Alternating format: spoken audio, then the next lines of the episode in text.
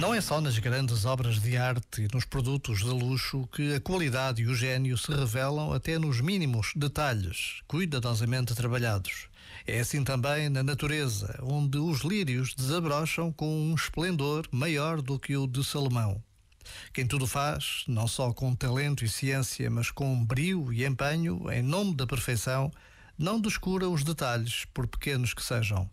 É assim que Deus age e é assim que nos desafia a viver, fazendo tudo com amor e por amor, até ao mais ínfimo detalhe. Já agora, vale a pena pensar nisto. Este momento está disponível em podcast no site e na app.